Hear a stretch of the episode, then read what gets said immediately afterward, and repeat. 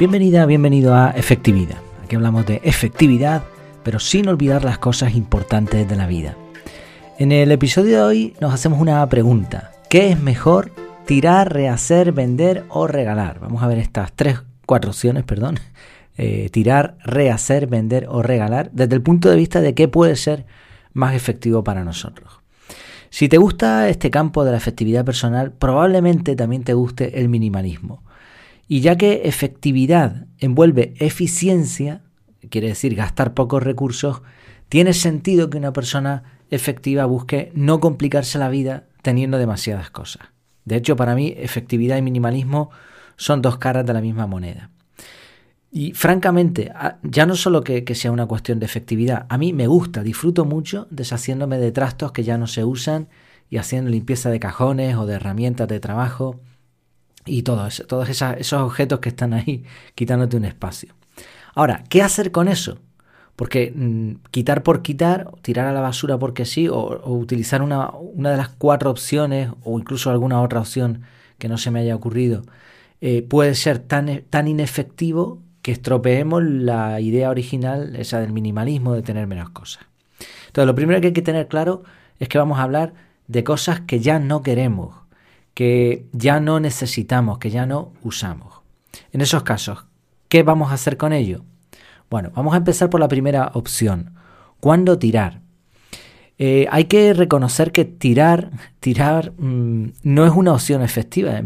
así, en principio, no lo es, porque lo que estamos haciendo es gastando o derrochando incluso recursos.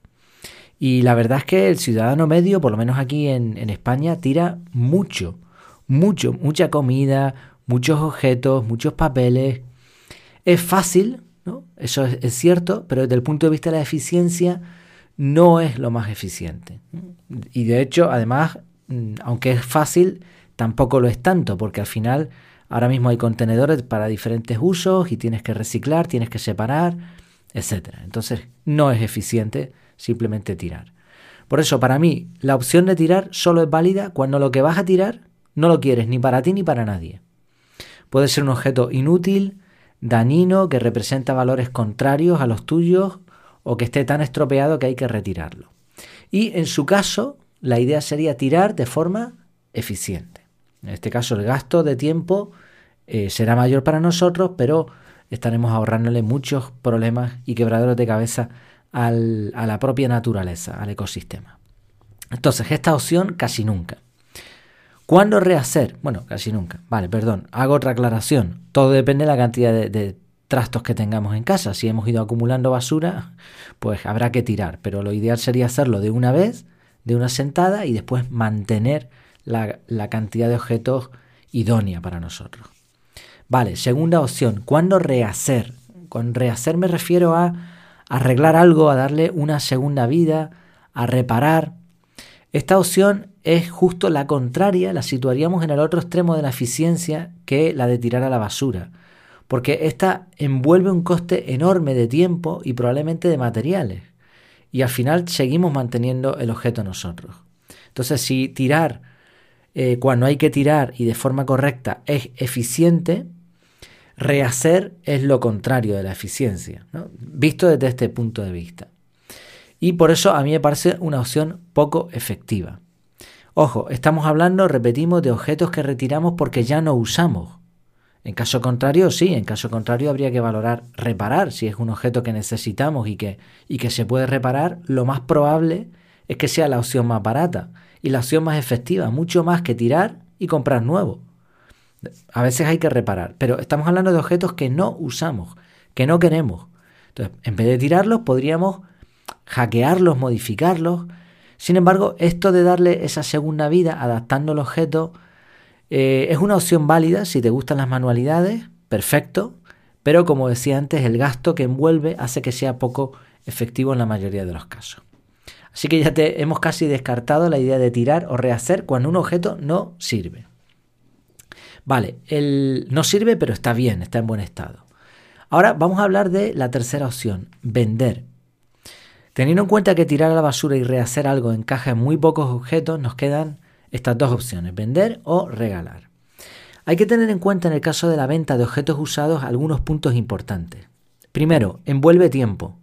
Tienes que poner un anuncio en páginas de compraventa, en un estado de WhatsApp, en, Facebook, en Marketplace eh, bueno, como mínimo tendrás que ponerlo eh, público, ¿no? Y decírselo a tus amigos, eso como mínimo. Porque si nadie sabe lo que vendes, obviamente nadie te comprará y alargas el tiempo. Además, tienes que enseñar lo que vas a vender. Mucha gente te va a hacer preguntas, va a querer verlo, va a querer tocarlo. Y esto envuelve todavía más tiempo y a veces incluso temas emocionales, ¿no? Si una persona es tímida, pues hay mucha gente que no le gusta vender por todo esto.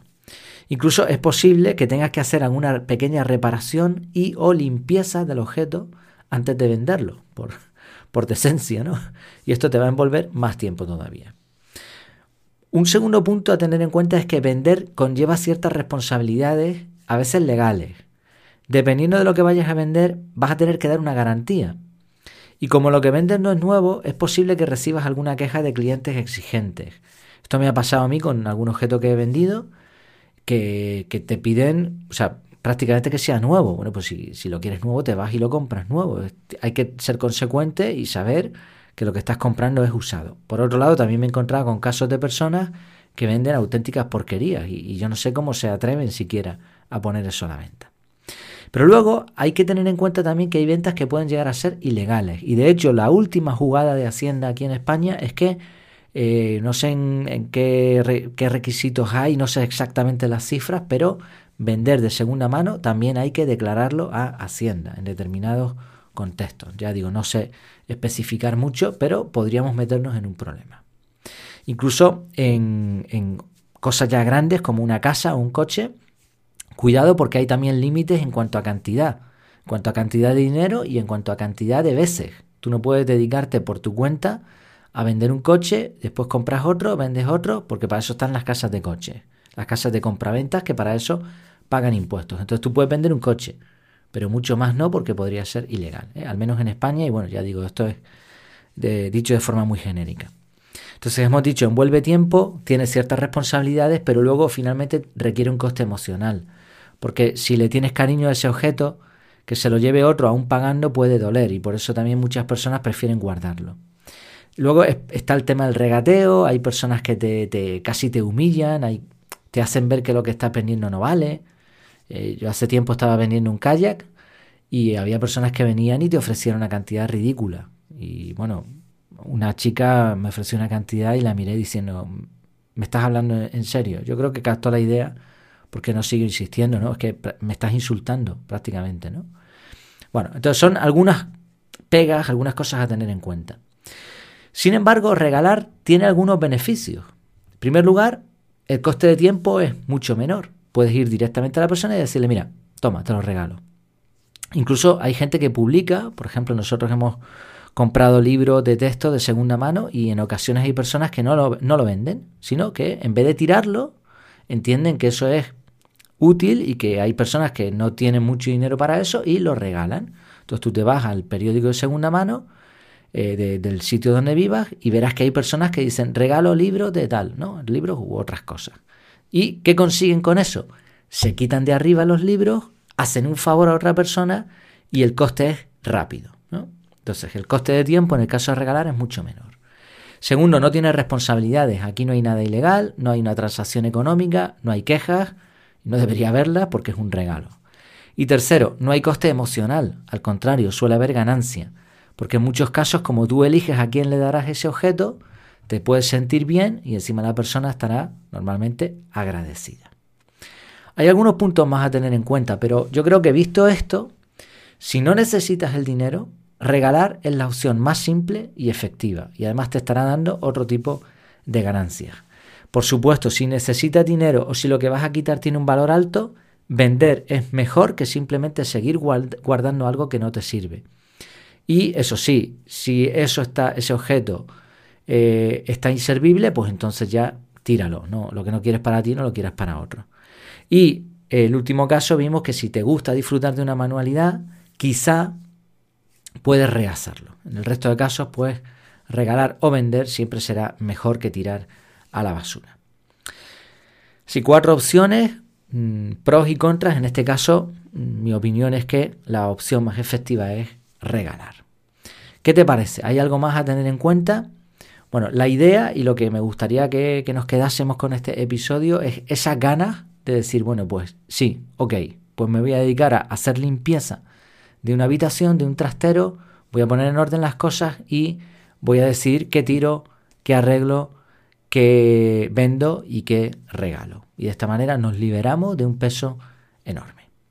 Pues muchas gracias por tu tiempo, por tu atención. Como siempre recuerda que tienes el método de productividad, de organización personal integral, con el cual puedes organizar toda tu vida y cumplir tus metas. De hecho, mira, esto que estamos viendo se puede poner en un bloque de tiempo periódico en tu calendario gracias a este método.